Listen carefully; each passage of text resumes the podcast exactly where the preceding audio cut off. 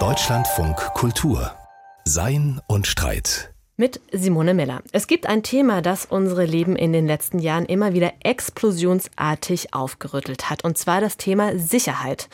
Das Coronavirus hat die Sicherheitsfrage erst kürzlich bis in die letzten Winkel unserer Gesellschaft einsickern lassen. Der russische Angriffskrieg jetzt bedroht unsere ganze Lebensweise und die Klimakrise die Zukunft unserer Kinder. Aber was haben wir eigentlich für Ideen von Sicherheit? Was genau ist Sicherheit? Mit welchen Unsicherheiten können wir leben, mit welchen nicht? Und wie hängt eigentlich die gute mit der sicheren Gesellschaft zusammen? Für eine kleine Philosophie der Sicherheit darf ich jetzt also ganz herzlich begrüßen Rebecca Hufendieck, Philosophin an der Uni Ulm. Herzlich willkommen. Hallo, schön, dass ich hier sein kann. Frau Hufendieck, die Sicherheitsfrage, die drängt sich uns auf. Ich habe es gerade schon so ein bisschen angesprochen, und zwar in vielfältiger, sozusagen in janusköpfiger Gestalt. Wenn wir uns von der Gegenwart also derart in Bedrängnis gebracht, einmal an die Philosophie wenden und sie befragen nach ihren Ideen, nach ihren Konzepten von Sicherheit, was finden wir da?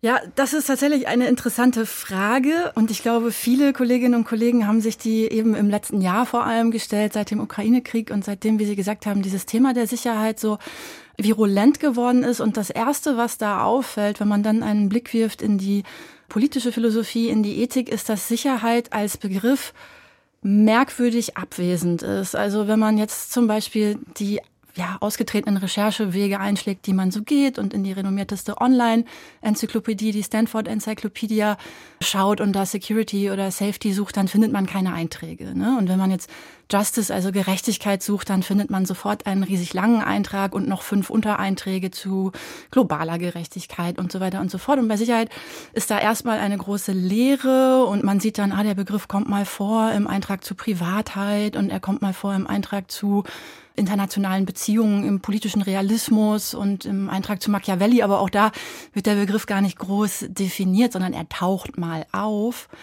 Und das kann man durchaus verallgemeinern. Also wenn man dann in Einführungen, klassische Einführungen in die politische Philosophie schaut, dann sieht man auch da, dass viel Aufwand betrieben wird, zu definieren, was ist denn überhaupt Gerechtigkeit, was gibt's da für unterschiedliche Vorstellungen, wie unterscheiden sich auch Verständnisse von Gerechtigkeit, je nachdem, was man für ein Gesamtkonzept von Gesellschaft, von Politischen hat.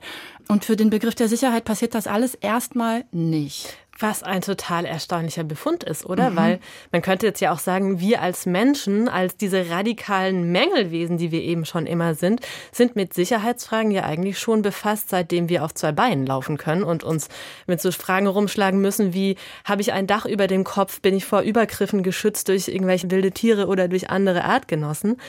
Also wie kann man das nun erklären, dass es dann doch so auffällig wenig gibt unter diesem Begriff in der Philosophie? Mhm.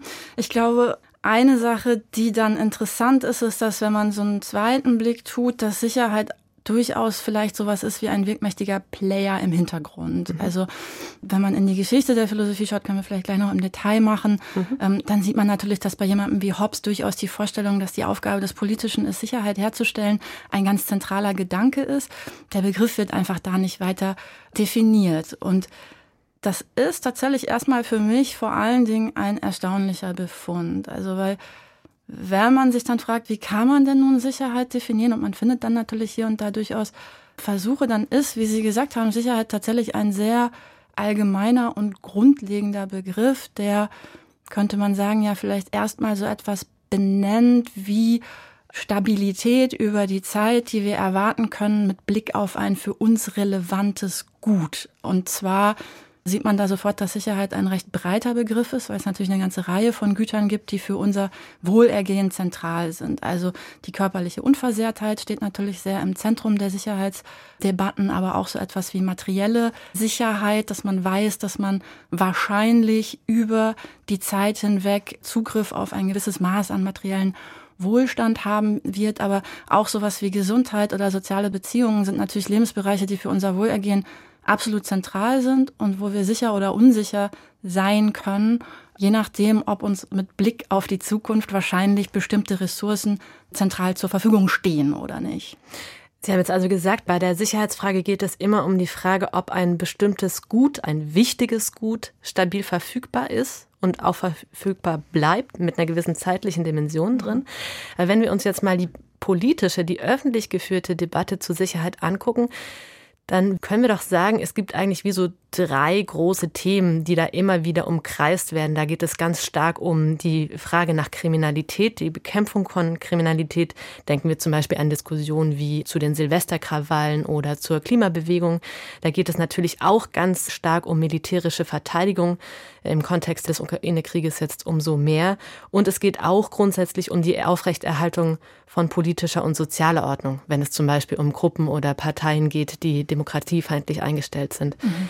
Jetzt haben Sie aber gerade schon angesprochen, es gibt auch ganz andere Fragen, die man zumindest auch als Sicherheitsfragen stellen könnte, wenn es zum Beispiel um die Versorgung von unseren Körpern mit Nahrung geht. Ja. ähm, wie also erklären, dass wir, zumindest wenn es jetzt um die öffentliche Sicherheitsdebatte geht, einen bestimmten Fokus da einnehmen? Mhm.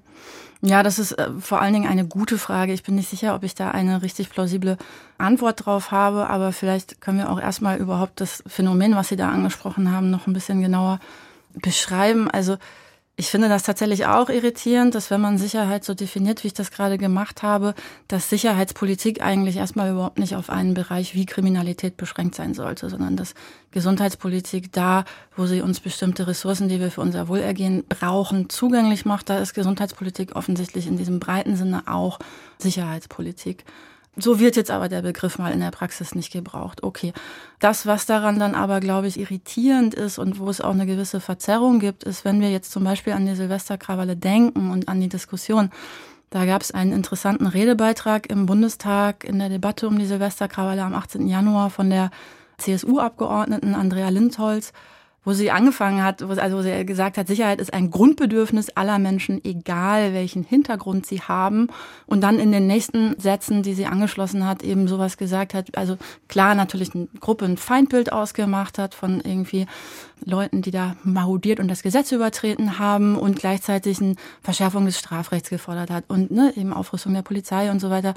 Und da sieht man ja, dass nicht nur diese sicherheitspolitische Debatte auf ganz bestimmte Themen, nämlich eben sowas wie Kriminalität verengt werden, sondern auch auf so ein ganz bestimmtes Bündel von, von Maßnahmen und auch eine ganz bestimmte Vorstellung vom starken Staat. Und selbst wenn man zugesteht, dass man Sicherheit in so einem engen Sinne erstmal versteht auf körperliche Unversehrtheit, dann ist gar nicht die größte Sorge, die, glaube ich, die meisten Menschen haben, dass sie Opfer von bestimmten Formen von Kriminalität werden, auch noch von sehr, sehr spezifischen sondern es gibt zum Beispiel eine Langzeitstudie mit dem schönen Titel Die Ängste der Deutschen. Und wenn man da guckt, was sind eigentlich so die ersten und größten Sorgen, dann steht da am, fürs Jahr 22 an erster Stelle die Preissteigerung und an zweiter Stelle die Frage, ist Wohnraum in Deutschland eigentlich noch sicher? Und die ganzen nächsten Punkte, die kommen, drehen sich alle um materielle Fragen und um Geld. Ne? Da kann man dann natürlich sagen, gut, willkommen in Germany, alle sind mit ihrem materiellen Wohlergehen und dem Geld beschäftigt. Aber man kann natürlich auch sagen, offensichtlich, wenn man fragt, was macht die Leute unsicher, geht es erstmal tatsächlich um den Zugang zu lebensrelevanten Ressourcen. Und das macht einen ganz großen Teil vom Sicherheitsempfinden auf jeden Fall aus. Und dass die Politik sich da so stark auf ein bestimmtes Verständnis von Kriminalität versteift, geht dabei erstmal sehr weit auch an Sorgen, glaube ich, die die Bevölkerung hat, vorbei, wenn man das jetzt aus diesen Zahlen so lesen darf. Sie haben jetzt beschrieben, dass es eben so einen sehr starken Fokus auf die Sicherheit an Leib und Leben gibt. Mhm. Sie haben jetzt gerade angesprochen, dass es darüber hinaus aber noch ganz andere Fragen, zum Beispiel auch der materiellen Sicherheit gibt, mit denen wir uns beschäftigen könnten unter dem Stichwort Sicherheit. Und könnte man da nicht sogar auch noch vertiefend anfügen, es gibt sogar auch so etwas wie soziale Grundbedürfnisse, etwa soziale Teilhabe, ein Mindestmaß an sozialer Geborgenheit, an Achtung, an Anerkennung die man, wenn man wollte, auch unter die Problematik der Sicherheit stellen könnte. Zum Beispiel, wenn es um die Frage geht, dass mehr und mehr Menschen an Einsamkeit leiden in der Gesellschaft. Das könnte man ja, wenn man wollte, auch als Frage der Sicherheit formulieren, indem man sagen würde, da ist ein bestimmtes Gut, nämlich soziale Teilhabe, nicht mehr stabil verfügbar für eine empfindliche Zahl an Menschen. Würden Sie sagen, das wäre ein legitimer und ein sinnvoller Zugang zu dem Nachdenken über Sicherheit? Ja, ich glaube, das ist sehr naheliegend zu sagen, dass für uns, ne, wenn es darum geht zu sagen, was sind Güter, die zentral sind für unser Wohlergehen, dann sollte man jetzt sich von dem Begriff Güter ja nicht dazu verleiten lassen zu sagen, es geht da nur um materielle Güter, sondern natürlich soziale Teilhabe und auch so etwas wie Stabilität, erwartbare Stabilität in sozialen Beziehungen ist natürlich total zentral. Und es wird jetzt in Zusammenhang mit dem Begriff Sicherheit, Unsicherheit vielleicht am deutlichsten, wenn man sich anschaut, welche Beziehungen, die wir haben, geben uns denn Sicherheit. Ne? Und wo sind auch, Einsamkeit ist ein Phänomen, aber die Frage von Sicherheit und Unsicherheit wird ja ganz zentral, wenn man sagt, sind meine Nahbeziehungen eigentlich sicher? Und im Falle von eben häuslicher Gewalt zum Beispiel sind sie das natürlich nicht. Und das ist natürlich ein Teil, der massiv die Sicherheit von Individuen in der Gesellschaft bedroht und beeinträchtigt und der auch wiederum könnte man sagen, in diesem Sinne auch ein zentraler Teil von Sicherheitspolitik sein sollte. Aber man denkt überhaupt nicht als erstes daran, wenn man den Begriff Sicherheitspolitik hört. Jetzt haben wir also diesen einseitigen Fokus der Sicherheitsdebatte auf die Sicherheit von Leib und Leben festgestellt. Und es stellt sich natürlich die Frage, woher kommt das eigentlich? Hat es eventuell auch tiefere historische, tiefere ideengeschichtliche Wurzeln? Und da könnten wir schon sagen, am Beginn der modernen politischen Theorie steht zum Beispiel der englische Staatstheoretiker Thomas Hobbes und mit dem eben die sehr prominente Idee, dass wir Menschen einander erst einmal Wölfe sind und dass dann also die ganz zentrale, wirklich die Kernaufgabe des Staates ist, genau erstmal diese Art von Sicherheit an Leib und Leben herzustellen. Ist das also eine der, sagen wir mal, Wurzeln dieser Art von Sicherheitsdenken?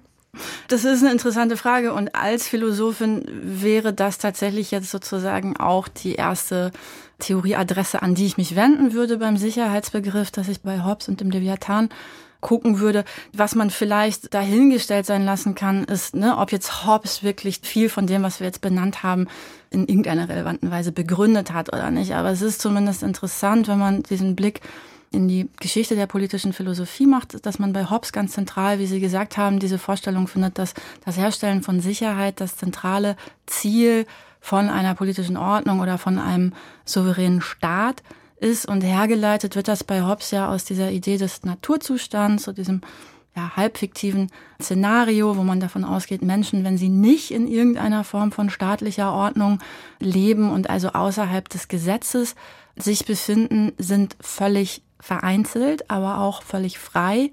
Und frei jetzt einfach in dem Sinne, dass es keine Gesetze gibt, an die sie sich halten müssten. Und in dem Sinne sind sie auch frei, alles zu tun, was sozusagen körperlich in ihrer Macht steht. Und das kann natürlich einschließen, andere Leute umzubringen oder anderen Leuten alles wegzunehmen, was sie haben. Und so kommt eben bei Hobbes dieses Szenario zustande, dass er sagt, im Naturzustand sind wir zutiefst unsicher. Wir führen ein kurzes Leben, was geprägt ist durch Angst und Schrecken. Wir sind so etwas wie gewalttätiger Anarchie ausgesetzt. Genau. Genau. Und wir können auch gar nicht anders, also sich als einzelnes Subjekt da moralisch zu verhalten, ist einfach auch nicht ratsam. Das ist so die Vorstellung bei Hobbes, dass man erst einen Staat errichten muss, wo quasi dieser Grundgedanke, dieser vertragstheoretische Grundgedanke ist, dass wir da alle freiwillig ein Stück unserer Freiheit abgeben und im Tausch dafür ein Stück Sicherheit bekommen, nämlich quasi die die staatliche Sicherheit, dass es Gesetze gibt, an die nicht nur ich mich halte, sondern alle anderen auch. Und wenn sie sich nicht dran halten, wird das sanktioniert und möglicherweise der Schaden, der mir entstanden ist, also ausgeglichen. Und daran ist zum einen interessant, dass man, glaube ich, bei Hobbes durchaus sagen kann, dass da der Sicherheitsbegriff zumindest erstmal primär an die leibliche Unversehrtheit gebunden ist und dass das eben daher rührt, dass er davon ausgeht, dass außerhalb des Gesetzes das unsere größte Sorge wäre, dass wir ständig an Leib und Leben bedroht sind, so und dass man staatliche Souveränität braucht, um diese Bedrohung einzuhegen und Sicherheit herzustellen. Und sekundär geht es dann natürlich auch um sowas wie materielle Sicherheit, Gesundheit, ein Dach über dem Kopf, weil Hobbes schon davon ausgehen würde, so wie ich ihn verstehe, dass wir überhaupt nur, wenn diese staatliche Grundsicherheit mal da ist, miteinander kooperieren können. Wir können überhaupt nur Handel treiben. Es lohnt sich überhaupt nur ein Haus zu bauen, wenn man die Sicherheit hat, dass der Staat mich davor schützt, dass die anderen mir das Haus nicht abbrennen, wegnehmen oder so. Das ist so die Grundidee. Genau, und darauf aufbauend äh, ließe sich ja dann sagen, nämlich auch unser Wirtschaftssystem baut natürlich auf eine gewisse Vorstellung von Sicherheit, die Sie jetzt gerade schon kurz angedeutet haben. Also eben nur wenn der Boden, den ich kaufe, nicht geraubt wird, nur wenn das Haus, das ich baue, nicht abgebrannt wird und nur wenn der Laden, den ich führe, nicht geplündert wird, dann funktioniert eben auch unsere kapitalistische Lebensweise, die ja ganz stark auf den Schutz von Privateigentum rekurriert. Mhm. Da würde man jetzt in der, so in der politischen Philosophie klassisch so ein Stück von Hobbes weggehen, der jetzt zu Eigentum nicht wahnsinnig viel gesagt hat, aber John Locke zum Beispiel hat zu Eigentum sehr viel gesagt. Ich glaube, wir müssen jetzt nicht Locks Eigentumsbegriff im Detail anschauen, aber das, was interessant ist, wenn man jetzt auch Hobbes und Locke kontrastiert, ist, dass Locke viel weniger darum besorgt zu sein scheint, dass Menschen sich ständig umbringen wollen und viel mehr besorgt ist, dass der Staat, wie ihn Hobbes oder Leute wie Hobbes charakterisieren, zu autoritär, zu mächtig sein könnte. Also Locke ist ja nicht umsonst als großer liberaler Denker in die Geschichte eingegangen. Der möchte dem Staat eigentlich erstmal relativ wenig Bestimmungsmacht, relativ wenig Autorität zuweisen. Aber was bei Locke eben ganz zentral ist, ist tatsächlich dieser Gedanke zu sagen, ich brauche aber Sicherheit in dem Sinne, dass wenn ich hingehe und Arbeit investiere, klassisch in ein Stück Boden, wenn ich das bearbeite, dann muss mir das danach auch irgendwie gehören. Und ich muss mir sicher sein, dass nicht am nächsten Tag jemand kommt und mir das wegnimmt. Und auch da, glaube ich, kann man sehen, dass es eine gewisse Plausibilität gibt, darin wieder Sicherheit und Freiheit in Bezug gesetzt werden. Gesagt wird, ja, Freiheit schön und gut und wollen wir auch in möglichst vielen Bereichen haben. Aber ich muss mich gleichzeitig darauf verlassen können, dass da, wo ich Arbeit investiere, ich irgendwie auch Sicherheit darüber habe, ja, dass andere Leute in ihrer Freiheit begrenzt werden, mir die Früchte meiner Arbeit vor der Nase wegzunehmen. Das ist, glaube ich, jetzt mal die Grundidee. Und das, was man da an der Stelle kritisch einwenden kann, ist, dass hier natürlich auch Freiheit und Sicherheit in eine Relation gesetzt werden, wo auf einmal der Schutz von Eigentum so zentral wird, dass man sich tatsächlich fragen kann, ob das eigentlich nicht eine sehr einseitige Vorstellung von Sicherheit ist, die in den politischen Ordnungen, die wir seitdem gesehen haben, einfach in aller Regel nur sehr wenigen Mitgliedern der Gesellschaft weitgehende Sicherheit und auch die Möglichkeit zur Herrschaft verschafft haben. Ja, darauf wollen wir gleich eingehen, aber lassen Sie uns erstmal noch mal kurz konstatieren oder zusammenfassen. Es gibt also in dieser ideengeschichtlichen Tradition, die wir jetzt gerade angesprochen haben, mit der modernen Vertragstheorie, auch mit dem Nachdenken über eine kapitalistische liberale Wirtschaftsordnung, gibt es dann also diesen Nexus zwischen Freiheit und Sicherheit, wo tatsächlich Freiheit und Sicherheit in einer gewissen Weise im Widerspruch miteinander stehen. Also die These ist ja, etwas mehr Freiheit bedeutet etwas weniger Sicherheit, etwas weniger Sicherheit bedeutet etwas mehr Freiheit. Und in einer gewissen Weise hat das ja, wie wir gerade gesehen haben, auch eine Berechtigung, wenn wir uns das mal ganz kurz hier in der Gegenwart nochmal vor Augen führen, haben wir auch gerade eine ähnliche Erfahrung gemacht mit der Corona-Pandemie. Also in den Lockdowns haben wir ja genau das erfahren. Es war ein staatlich angeordneter Lockdown, der uns die Bewegungsfreiheit genommen hat. Natürlich mit dem übergeordneten Ziel, die Pandemie einzudämmen und Leben zu schützen. Aber da ist es sehr erfahrbar geworden, dass es um eine gewisse Gewalt geht, nämlich eine staatlich ausgeübte Gewalt, die uns Freiheit einschränkt, um Sicherheit zu garantieren. Aber Sie haben jetzt gerade schon angedeutet, und das ist natürlich jetzt die interessante und auch die weiterführende Frage, das ist eine plausible Anordnung, aber ist das wirklich die einzige? Mhm. Stehen Sicherheit und Freiheit wirklich immer im Widerspruch zueinander oder gibt es auch ganz andere Art von Bezugnahmen dieser zwei Grundbedürfnisse aufeinander? Vielleicht erstmal nochmal genau, vor allem, wenn man an dieses Szenario des Hobbschen Naturzustandes denkt, dann wird einem in gewisser Weise das so sehr plausibel gemacht, zu sagen, Freiheit und Sicherheit bedingen sich in dem Sinne, dass man ein Stück seiner Freiheitsrechte abgeben muss, in dem Sinne, dass man nicht einfach tun kann, was man will in einer Gesellschaft, dass man im Tausch dafür Sicherheit bekommt, in dem Sinne, dass man sich darauf verlassen kann, dass die anderen auch nicht einfach tun können, was sie wollen. Und dieser Gedanke ist in einem Sinne natürlich nicht ganz von der Hand zu weisen. Er ist aber in einem anderen Sinne natürlich auch sehr irreführend, weil natürlich nicht in allen gesellschaftlichen Bereichen das immer richtig ist zu sagen, wir müssen hier eine Balance zwischen Freiheit und Sicherheit herstellen, im Sinne von, wir müssen hier bestimmte Freiheitsrechte einschränken, um sicherer zu werden. Das ist natürlich in der politischen Praxis gar nicht immer die sinnvollste Maßnahme. Also kann man jetzt nochmal an die Silvesterkrawalle denken und denken, das ist gar nicht unbedingt das, was geboten ist, an der Stelle Freiheitsrechte einzuschränken, um mehr Sicherheit zu bekommen, sondern möglicherweise ist so etwas wie ja, mehr Zugang zu Ressourcen für größere Teile der Bevölkerung, was, was langfristig viel sicherer wäre. Aber das ist so eine weitführende politische Debatte. Jetzt der grundlegendere philosophische Teil, den man auch ansprechen kann, ist, dass natürlich überhaupt nicht alle Philosophinnen und Philosophen einverstanden wären, diesen Freiheitsbegriff so eng zu fassen auf, ja, im Prinzip sowas wie machen können, was ich will. Und dass Freiheit sehr häufig auch verstanden wird als das Haben von Rechten oder auch die Freiheit von Herrschaft. Und da gibt's einige Stellen in der Philosophiegeschichte oder in philosophischen Debatten, wo man hingucken könnte. Man kann jetzt vielleicht exemplarisch kurz auf den Republikanismus und Autoren wie Philip Pettit schauen, die eben Freiheit tatsächlich begreifen als Freiheit von Herrschaft und als Gegenbild von Freiheit dann eben Sklaverei oder einer Willkürherrschaft ausgeliefert beschreiben. Und das ist ein Zustand, der ja auch in einer Gesellschaft verortet ist, der eben auch relational zu politischen Institutionen stattfindet. Unfrei sein. Unfrei sein bedeutet eben dann durch eine bestimmte Ordnung von, von Rechten, von Institutionen, von sozialen Normen der Willkürherrschaft anderer ausgeliefert zu sein. Und frei sein bedeutet nach diesem Konzept eben bestimmte Rechte zu haben innerhalb einer republikanischen politischen Ordnung als Bürgerin, als Bürger die Möglichkeit zu haben, stabil zu planen, stabil über das eigene Leben zu verfügen. Das ist dann ein bisschen unterschiedlich, was darunter alles gefasst wird. Aber ne, das Interessante jetzt für diesen Zusammenhang ist, wenn man sagt, Freiheit bedeutet äh, Zentralfreiheit von Herrschaft, bedeutet nicht willkürlich regiert werden zu können oder zu dürfen, dann stellt sich dieser Gegensatz von Freiheit und Sicherheit natürlich überhaupt nicht mehr dar, sondern dann würde man eigentlich eher sagen, Freiheit und Sicherheit in diesem Sinne verstanden sind zwei Seiten einer Medaille, weil frei zu sein in diesem Sinne, frei von Herrschaft zu sein, frei, frei von Willkür zu sein, natürlich gleichzeitig auch bedeutet sicher zu sein, in dem Sinne, dass man weiß, dass man seine Entscheidungen selber treffen kann, dass man seine Pläne so machen kann, wie man möchte. Das sind ja alles auch Teile von menschlicher Sicherheit und die fallen hier wenn man Freiheit so versteht, ja, dann fallen die fast zusammen, fast Freiheit und Sicherheit. Ja. Ein interessanter Ansatz, der genau diese Auffassung vielleicht noch etwas radikaler formuliert, ist der sogenannte Abolitionismus. Mhm. Da steckt das lateinische Wort abolitio drin. Das steht für Abschaffung.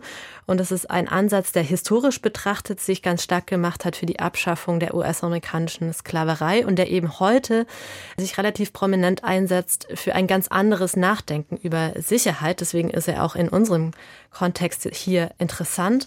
Man könnte jetzt super kurz zusammengefasst sagen, in dieser Perspektive geht es eben um die Idee, dass Sicherheit sich vor allem dann einstellt, wenn die Abwesenheit von Gewalt garantiert ist, also die Abschaffung von Gewaltmitteln auch, wie mhm. etwa von Teilen des Rechts, der Polizei, der Gefängnisse.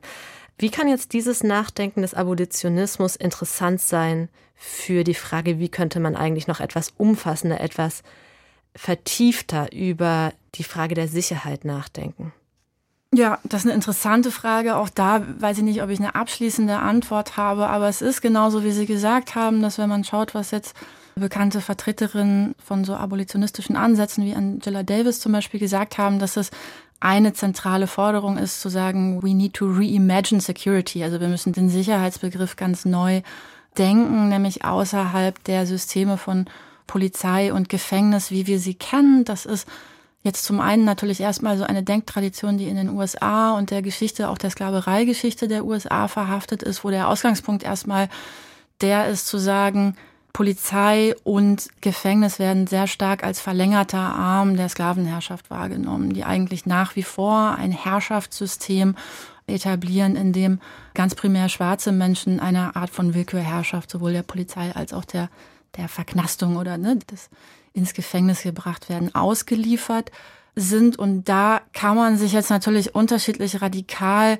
diesem Gedanken annähern, was heißt es, dass wir Sicherheit neu denken müssen. Ne? Man könnte halt erstmal sagen, naja, das heißt vielleicht einfach, dass diese Instanzen Gefängnis und Polizei anders funktionieren müssen, dass sie ihren Rassismus irgendwie loswerden müssen. Und das, was aber Denkerinnen wie Davis, glaube ich, im Sinn haben, ist ja tatsächlich äh, sehr weitgehend zu sagen, wir müssen irgendwie Sicherheit lernen herzustellen, ohne diese Institutionen überhaupt zu brauchen. Und da gehen natürlich sehr viele Fragen auf.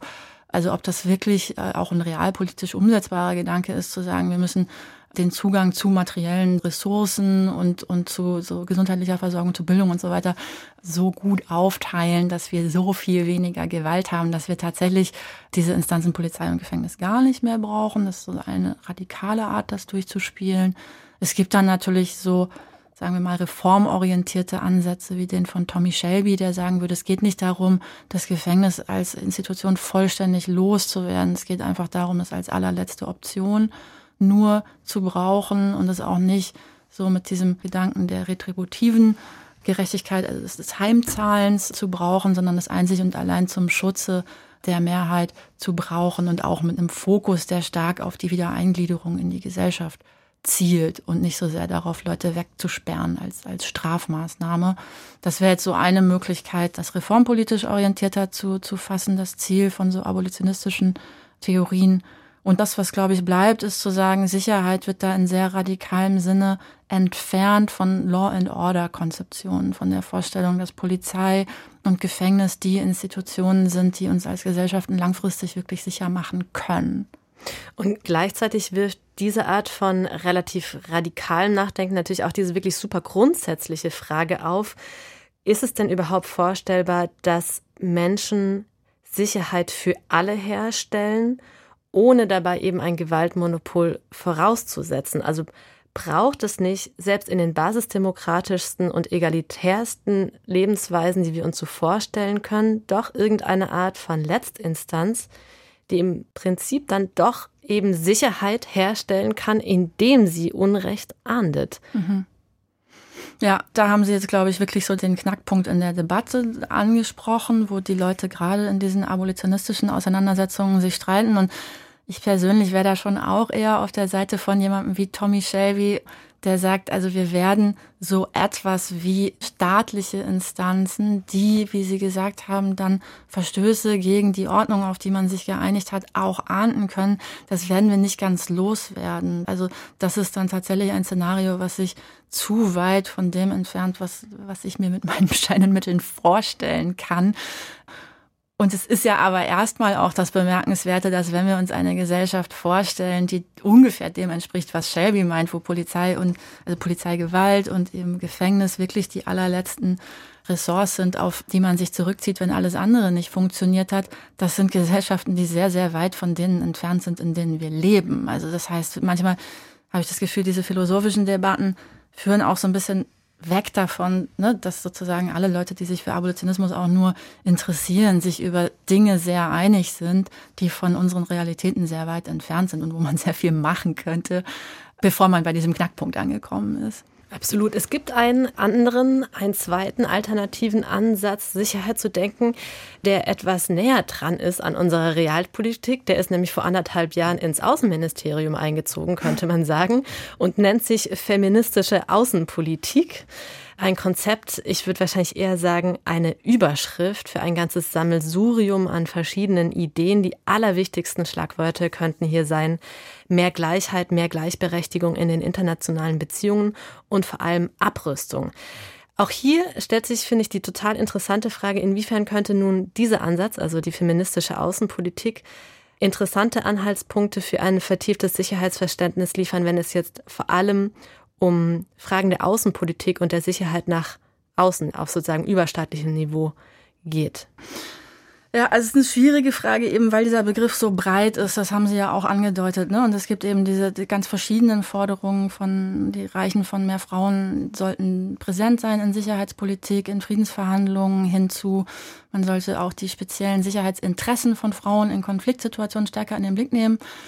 Und ich glaube, dann gibt es einen anderen Teil, der vielleicht der philosophisch interessanter wird, der aber auch, den man erstmal so ein bisschen rausarbeiten muss. Also weil es gibt ganz viele Forderungen, die eben in Richtung gehen, Abrüstung, aber auch weg von diesem Bild von Staaten, die ne, in Konkurrenz zueinander stehen, die sich durch Waffen abschrecken müssen, hin zu Fokus auf das Wohl des Individuums, die auch in der feministischen Außenpolitik immer wieder genannt werden, wo man sich jetzt ja im ersten Moment erstmal fragen kann, was hat das denn mit Feminismus zu tun? Das sind ja jetzt Forderungen, die kennt man aus der Friedensbewegung, die kennt man aus dem Pazifismus, aus dem Humanismus. Wo kommt hier das Patriarchat ins Spiel? Wo kommen hier spezifisch feministische Forderungen ins Spiel? Und soweit bin ich jetzt auch nicht unbedingt Expertin für feministische Außenpolitik, aber da, wo ich das so nachvollziehen kann, ist zum Beispiel bei Valerie Hudson, bei einer Vertreterin, die sagt, wir sehen sozusagen das Patriarchat entstehen in ganz verschiedenen gesellschaftlichen Formationen immer wieder, da wo Menschen bestimmte Aufgaben aufteilen. Das ist zum einen die Reproduktion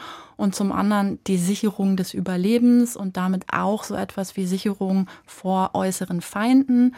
Und diese Aufteilung geht immer wieder einher mit eben Orientierung an biologischem Geschlecht und dann Zuschreibung von entsprechenden sozialen Rollen, also Frauen zuständig für Reproduktion, Männer verbünden sich und kümmern sich um die äußere Sicherheit. Und das, was sie dann sagt, ist, das fällt dann häufig nochmal zusammen mit einer Entrechtung der Frau, die mehr oder weniger stark sein kann. Also Entrechtung an politischer Teilhabe, aber auch Entrechtung im Haus überhaupt entscheiden zu dürfen. Da kennt man natürlich dann wieder ganz, ganz viele Spielarten. Und ihr Punkt, und der ist dann eben, glaube ich, für die Sicherheit interessant, ist, dass sie sagt, wenn man das jetzt wirklich so ein bisschen wie ein Naturzustandsszenario anschaut und sagt, da soll eine gewisse Funktion sichergestellt werden, nämlich Reproduktion und Sicherung nach außen, dass sie sagen würde, ja, aber da, wo das durch diese Form von patriarchaler Herrschaft und Entrechtung der Frau passiert, da übt es auch eine Art von anti-egalitaristischer Herrschaft ein auf so einer Mikroebene der Gesellschaft, nämlich im, im Bereich der privaten und intimen Beziehungen. Und wenn das standardmäßig so ist, dann müssen wir auf außenpolitischer Ebene auch nichts anderes als Herrschaft, Unterdrückung und Ausbeutung erwarten. Das ist eine sehr steile These, aber es ist eine, finde ich, die philosophisch interessant ist und wo zumindest ich auch ein bisschen besser verstehe, wie man auf die Idee kommen kann, zu sagen, feministische Außenpolitik interessiert sich für das Wohl des Individuums, sie interessiert sich für Rechte von Frauen in Gesellschaften und sie geht davon aus, dass da, wo Rechte von Frauen besonders stark sind, die Fähigkeit dieses Landes auch friedlich Sicherheits- und Außenpolitik zu machen auch besonders stark ist. Das also eben finde ich einen Gedanken, den ich jetzt, wo ich nicht die Richtige bin, den empirisch zu beurteilen, wie plausibel das ist, aber den ich theoretisch erstmal sehr spannend finde. Ja, und dann könnte man noch zusammenfassen, dass uns sowohl der Abolitionismus als auch der Feminismus auf ein Sicherheitsparadox hinweist, nämlich zum einen, dass Sicherheit bislang nie Sicherheit für alle war, sondern immer Sicherheit für manche und dass die Installation von einem bestimmten Sicherheitsregime, sei es jetzt äh, staatlich oder wie in diesem Beispiel des Patriarchats in einer gewissen Weise sogar vorstaatlich oder optionalerweise jedenfalls vorstaatlich, wiederum neue Sicherheitsproblematiken aufwirft. Mhm. Also in diesem Fall der patriarchalen Herrschaft ist es eben die Unterdrückung oder die Herrschaft über die Frauen. Ja. Wenn wir jetzt versuchen, so eine Art von Zusammenfassung zu finden oder ein Fazit zu finden, wir haben jetzt also gesprochen über erstmal diese schillernde Abwesenheit des Sicherheitsbegriffes in der philosophischen Debatte. Dann haben wir gesprochen über eine ideengeschichtliche Tradition des Sicherheitsdenkens. Jetzt haben wir uns ein bisschen bemüht, auch ein bisschen den Blick zu weiten für andere Sicherheitsfragen beziehungsweise das andersartige Nachdenken über Sicherheit. Was könnte unser Fazit sein? Wie könnte man dieses Nachdenken, das philosophische Nachdenken über Sicherheit weiterführen? In welche Richtung könnte man es weiterführen? Ich glaube, man kann vielleicht zwei Punkte sagen. Das eine ist, dass wir jetzt gesehen haben, dass Sicherheit da, wo sie als Begriff vorkommt, häufig sehr schnell eingeführt wird auf eben Bereiche wie Kriminalität, was weder, glaube ich, dem subjektiven Sicherheitsempfinden gerecht wird, noch dem, was eigentlich objektiv die größten Bedrohungen sind, denen wir ausgeliefert sind und mit denen wir umgehen müssen. Und das finde ich zumindest einen wichtigen Gedanken, dass man diesen Sicherheitsbegriff auch aktiv ausweitet in den Bereichen, in denen man ihn zur Anwendung bringt oder wo man es als Ziel versteht, dass man Sicherheit herstellen möchte, dass das gar nicht primär Kriegssituationen und Kriminalitätssituationen sein müssen, sondern tatsächlich einfach Fälle, wo es darum geht, stabilen Zugang zu Ressourcen, zu lebenswichtigen Ressourcen für möglichst viele Menschen zu sichern. Und damit zusammenhängt der zweite Punkt, dass wenn man sagt, Sicherheit bedeutet eigentlich Freiheit von Herrschaft, dass da eben dieser Konflikt ins Spiel kommt, dass viele Leute, die erstmal ihre eigene Sicherheit herstellen wollen, dazu neigen, ihre Sicherheit auf Kosten anderer sicherzustellen. Also ihre Sicherheit herzustellen, indem sie andere Menschen entrichten, unterwerfen, ausbeuten. Und das ist, glaube ich, eine große Frage für die politische Philosophie, aber auch für so etwas wie Sicherheitspolitik, wie man es eigentlich schafft, Sicherheit in dem Sinne herzustellen, wie wie man auch Freiheit verstehen kann als Freiheit von Herrschaft, so wie man Sicherheit verstehen kann als Sicherheit in einer herrschaftsfreien Gesellschaft. kennen wir ganz am Schluss, Rebecca Hufendick, nochmal kurz zurück zur ganz konkreten Weltlage. Denn es stellt sich ja jetzt auch mit Blick auf die feministische Außenpolitik, die wir angesprochen haben, ja die Frage, wie kann sich jetzt eigentlich ein sehr idealistischer Ansatz, eine sehr idealistische Perspektive wie diese sinnvoll einbringen, auch in die gegenwärtige Realpolitik, inmitten dieses Ukraine-Krieges auch noch, in dem zum Beispiel die schlichte Forderung nach Abrüstung ja relativ schnell etwas naiv oder vielleicht etwas unterkomplex klingen kann. Uff, also ich bin immer ein bisschen skeptisch, wenn so Philosophinnen und Philosophen zu bereitwillig alle möglichen Fragen beantworten, die so sehr weit von ihrem Expertisebereich weggehen und weder Sicherheitspolitik noch dann jetzt auch speziell der Ukraine-Krieg sind Dinge, mit denen ich mich so als Wissenschaftlerin beschäftigt hätte. Insofern kann ich da jetzt nur so als, sagen wir, interessierte Bürgerin sagen, was mir einfällt. Aber ich glaube, eine Sache, die ich immer so ein bisschen vorschnell und unfair finde, ist allgemein politischen Ideen, die sehr weit über den Ist-Zustand hinausgehen, vorzuwerfen, dass sie realpolitisch mit bestimmten Phänomenen nicht umgehen können. Und auch wiederum alle sozusagen Vorstellungen von Gesellschaft, die mit Egalitarismus, mit Herrschaftsfreiheit, mit Gleichberechtigung befasst sind, die teilen natürlich, dass sie vulnerabel sind in dem Sinne, dass es schwer wird zu erklären, wie sie sich denn verhalten sollen, eben wenn andere Leute sie als ungleichberechtigt behandeln, wenn andere Leute sie unterwerfen. So, ne, da gibt es so einen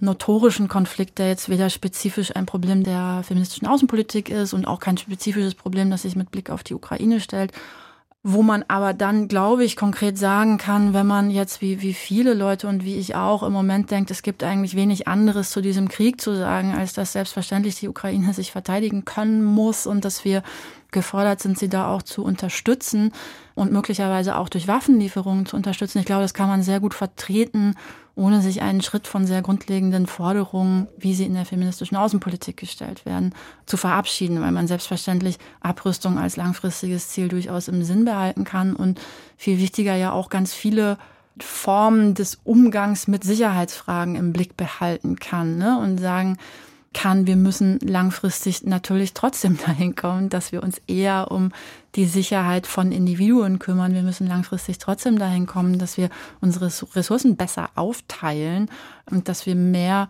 Sicherheit im Umgang mit Ressourcen für möglichst viele Menschen und auch für möglichst viele Staaten, Gesellschaften herstellen, um langfristig Konflikte zu vermeiden. Dass man diesen einen jetzt damit nicht vermeiden kann, sagt erstmal noch gar nichts darüber, wie man langfristig mit dem Ziel umgehen sollte. Herzlichen Dank, Rebecca Hufendieck, für dieses total spannende Gespräch. Vielen Dank für die Einladung.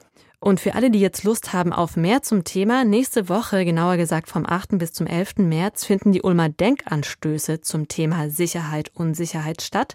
Konzipiert von Rebecca Hufendieck, spannendes Programm. Und wer nicht in Ulm sein kann, kein Problem, man kann auch via Livestream teilnehmen. So, jetzt kommen wir zu einem anderen Thema und zwar zum Fachkräftemangel. Deutschland hat bekanntlich ein fettes Problem mit dem Fachkräftemangel. Das schwächt die Wirtschaftskraft, das schwächt auch den Wirtschaftsstandort Deutschland. Und helfen möchte da nun ein Vorschlag, der in letzter Zeit bemerkenswert oft vorgebracht wird, zuletzt vom Arbeitgebervertreter Steffen Kampeter. Der fordert nämlich, Zitat, mehr Bock auf Arbeit. In anderen Worten eine Erhöhung der Arbeitszeit. Catherine Newmark kommentiert.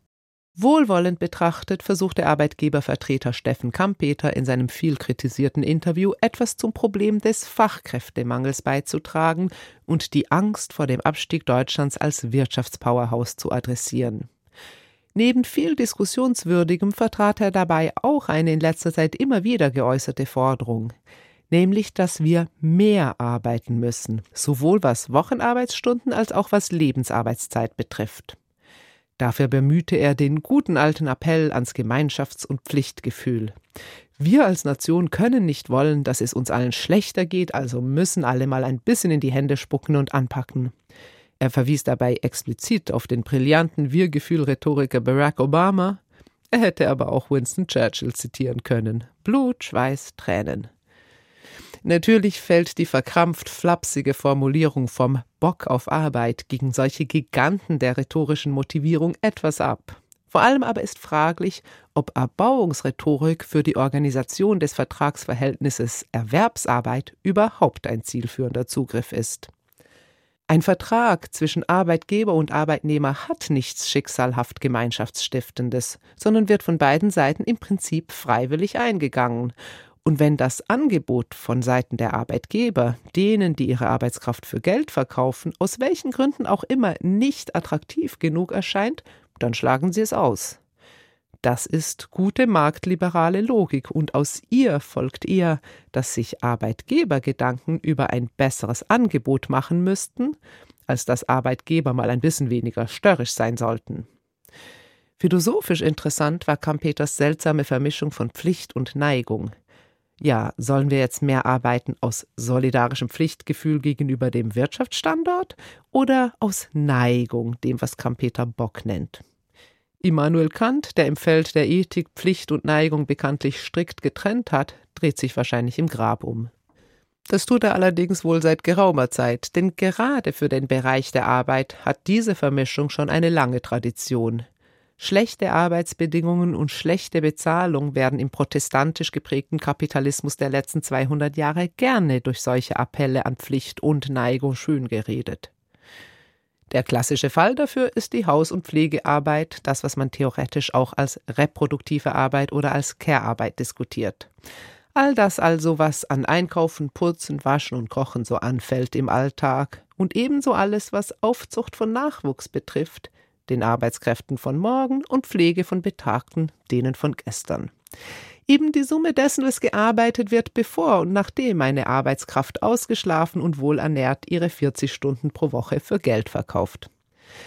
Es braucht schon eine entschiedene mentale Verrenkung, diese Tätigkeiten nicht als Arbeit aufzufassen und an unbezahlte Menschen, traditionell weiblichen Geschlechts, zu delegieren, die das alles eben aus Pflichtgefühl und Liebe, also aus Neigung tun sollen.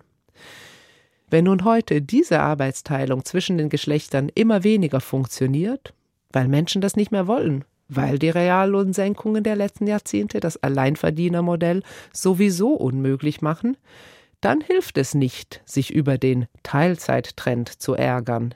Es muss vielmehr ganz grundsätzlich über die Organisation von Zeit nachgedacht werden. Ja, Herr Kampeter hat recht, wenn er sagt, eine gute Work-Life-Balance bekommt man auch mit 39 Stunden Arbeit in der Woche hin. Das gilt aber nur, wenn man damit nicht nur Erwerbsarbeit, sondern auch die restliche Arbeit meint, die eben keine gute Fee mehr liebevoll für einen übernimmt. Anders gesagt, wenn Mann keine Ehefrau als unbezahlte Dienerin mehr zur Verfügung hat, dann geht die Idee der 40 oder meinetwegen der 39 Stunden Woche Erwerbsarbeit nicht mehr auf.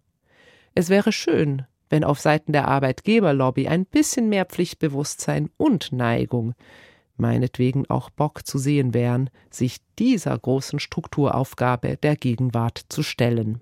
Die Arbeit endet nicht mit dem Dienstschluss. Der philosophische Kommentar von Catherine Newmark war das. Und damit geht diese Ausgabe von Sein und Streit auch zu Ende. Vielen Dank fürs Interesse und fürs Zuhören. Bis zum nächsten Mal, sagt Simone Miller.